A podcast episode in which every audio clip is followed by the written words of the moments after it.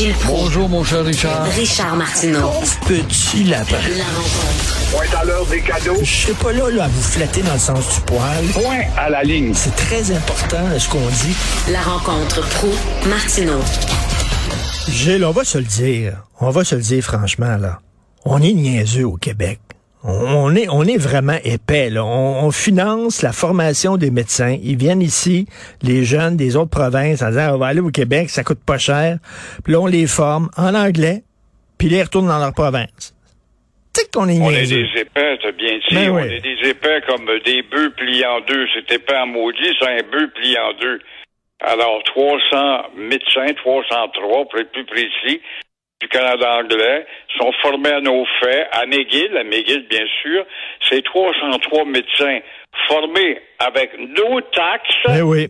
ils nous apportent quoi en retour? Absolument rien. Et évidemment, euh, on peut comprendre quand même. Ils suivent des cours au Québec en anglais, mais on peut pas leur demander de rester ici. Ils seront obligés de se démancher la mâchoire pour parler la langue des indigènes québécois, des épais. Mais par contre, ces 303 ne payent que 2800 dollars pour leurs frais scolaires. Alors que s'ils étaient restés à Toronto, Calgary ou ailleurs à Vancouver, ils seraient obligés de payer jusqu'à 15 000 dollars. Et au total, Québec, au total, Québec, 17 millions par année pour toute formation reliée aux professionnels de la santé d'ailleurs, venant d'ailleurs. Alors, ils nous disent quand même thank you et non merci, bien sûr. Voilà une autre de nos caveries et tu le dis très bien, on est des épais. Comment ça se fait qu'on n'a pas divisé ça depuis nombre d'années, cette politique de surgénérosité? Steve, il est en Ontario, il veut devenir médecin. Il regarde en Ontario, ça coûte 23 000 piastres, les frais de scolarité. Il regarde au Québec, ça, ça coûte 2800. Parce que nous autres, on, on finance, on subventionne. Fait qu'il vient ici au Québec, il fait sa formation, puis il parle rien qu'en anglais parce qu'il est à McGill, puis euh, il sort pas du ghetto McGill. Fait qu'il parle en anglais, c'est correct. Il y a du fun, il y a des expériences, il profite de la ville de Montréal. Après ça, il retourne chez eux. Christy qu'on est niaiseux. On est niaiseux, on est un peuple de tatas. Et C'est peut-être Ben pour ça qu'ils nous méprisent et pour ça euh, que le wokisme prend tant d'ampleur. Le wokisme. Euh, Es-tu capable de m'expliquer, toi, comment il se fait qu'un quelconque petit professeur dans une faculté de sociologie, ah, la sociologie, hey, diplôme en sociologie, là, t'apprends à faire ton nœud de cravate avec ça. Il n'y a pas de doute. Et ça part d'une salle quelconque et ça a des répercussions unidimensionnelles à travers tous les peuples de nono, dont le nôtre. Alors notre civilisation est devenue complètement capotée. On n'a pas euh, si peu à faire comme temps libre qu'on passe notre temps à nous attarder sur la disparition des mots, par exemple. Disparition du mot femme, euh, disparition, comme un diplomate chinois le suggère, de certains pays de l'Est, pourquoi pas les faire disparaître de la carte pour ces parasites euh, du wokisme, euh, nous devrions, nous, disparaître pour céder l'Amérique aux Autochtones. Euh, les écolos, eux, ça c'est la disparition des automobiles, surtout dans le tunnel du troisième lien de François Legault. Mais moi, ce que je suggère, Richard, pour nous en finir une fois pour toutes avec le wokisme, ça serait tout simplement l'explosion d'une bombe à deux troncs. L'avantage d'une bombe à neutrons, c'est justement, c'est que l'humain stupide disparaîtrait tout en laissant la vie au monde végétal pour que la Terre reprenne sa noblesse. Mais vous avez vu Santé publique Canada, j'en parle de ça dans ma chronique. C'est des scientifiques, là, ils font un document sur les changements climatiques, c'est bien correct. Mais là, ils commencent en disant, là, ceux qui ont écrit le document, nous sommes des colons blancs, euh, nous vivons et nous travaillons dans des territoires non cédés, euh, bla bla bla. Qu'est-ce que C'est ça, cette patente-là, là? C'est c'est un document scientifique. C'est ça? C'est pas des parles, ça vient d'élite, c'est ça, c'est des Ben oui! Des gars qui ont des diplômes en sociologie d'une quelconque université, pensez là. Et comment ça se fait? Ça a eu des titres de docteur, ces gars-là. Et euh, les paroles de ces gens-là rejaillissent partout dans les cerveaux les plus faibles, où il y a des disciples qui disent, ouais, ça a du bon sens, on devrait faire disparaître ceci, faire disparaître cela, et euh, c'est ainsi que vogue la galère.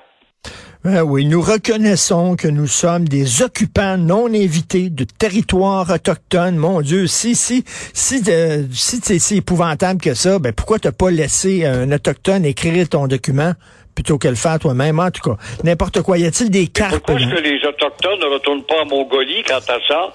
Ils sont partis de la Mongolie, ils ont traversé par le toit de Bering. Alors, qu'ils laissent notre territoire tranquille, qu'ils le laissent aux roches, aux sapins, aux ours polaires qui étaient là avant jaune en passant. y a-t-il des carpes dans le gouvernement Legault? Qu'est-ce que vous voulez dire? Ben, c'est c'est un gouvernement de carpes. Moi, je te défie depuis quelque temps. Depuis combien de temps, par exemple, as-tu entendu parler d'autonomie chez Simon Jolin Barrette? Une carpe, Simon Jolin Barrette. Ce ministre qui était pharaon dans les premiers mois du mandat du premier. Alors, toujours dit-il, combien de fois euh, nous avons aussi entendu un autre ministre parler de l'autonomie du Québec? Jamais. Y a-t-il des carpes dans ce gouvernement? Il n'y a que des carpes, à part la Fitzgibbon et la vice-première ministre. Moi, je cherche qui parle dans ce gouvernement pour vraiment occuper l'écran de l'actualité avec des sujets autres que le lavage de vaisselle ou un tunnel ou une planche qui manque quelque part sur un chantier. Alors, oui, Oui. euh, c'est un gouvernement de cap. Ça s'appelle un gouvernement anémique. L'anémie est une maladie qui consiste à nous affaiblir. On a beau être euh, conscient, mais on ne parvient pas à se relever quand on souffre d'anémie. C'est un peu la maladie qui assaille le petit gouvernement du Québec, le deuxième plus gros gouvernement francophone au monde, soit dit en passant. Écoutez, ma blonde va euh, faire des cours dans un gym. Ils sont 30. La prof a dit, y a-tu quelqu'un qui parle ici, qui parle pas français, qui comprend pas le français? Il y a une femme qui lève la main, c'est une anglophone. Le cours euh, au complet a été donné en anglais. Parce qu'il y en avait C'est une sur à fait 30. normal. C'est ça, justement, une société anémique. Mais c'est lamentablement douloureux d'entendre ça pareil. Une tête carrée, alors toute la bande de nounous, les ventres mous, les guimauves, les lâches, les nounous, vous allez passer du côté de la tête carrée. C'est comme ça que ça marche. Après tout, Mais- you are in Quebec. Mais quand on fait la carpette, il faut pas se plaindre que les gens s'essuient les pieds sur nous autres. C'est ça l'affaire. Non, ça, ça peut être normal, c'est une réaction normale. Oui. Parce que nous avons été, sans doute, on s'est comporté en conquistador, en conquistador et en effronté et en, en romain euh, envahisseur. Par conséquent, on vous pile ses pieds pour vous faire dessus, on vous fait sa tête, vous devez l'endurer. Merci beaucoup, Gilles. C'est plate, mais c'est ça, on est niaiseux de même. Qu'est-ce que vous voulez? Merci. Bonne journée. À demain pour une autre niaiserie. oui, bonjour. Alors, euh, merci à l'équipe formidable euh, qui m'entoure, avec qui j'ai le privilège de travailler tous les jours. Donc, à la recherche, Florence Lamoureux, Charlotte Duquette, merci Charlotte, André-Sylvain Latour, Cybelle Olivier, euh, et euh, à la réalisation, à la régie, euh, Jean-François Roy. Il y a aussi Madame la stagiaire, Madame Miljour, aussi, euh, Cécilia Miljour. Célia, Alicia Miljour, désolé, maudit que je suis mêlé. Alors, Alicia, merci beaucoup. C'est euh, Robert Dutrisac qui prend la relève. Non, Jean-Philippe Dutrisac, c'est quoi donc? Comment il s'appelle, lui-là, là? Tu sais, là, le gars, là, tu sais, il, co- il co-animait les télé. Tu sais, le gars, là. Bon, alors, Benoît qui prend la relève. Nous, on se reparle demain, 8h30. Bonne journée.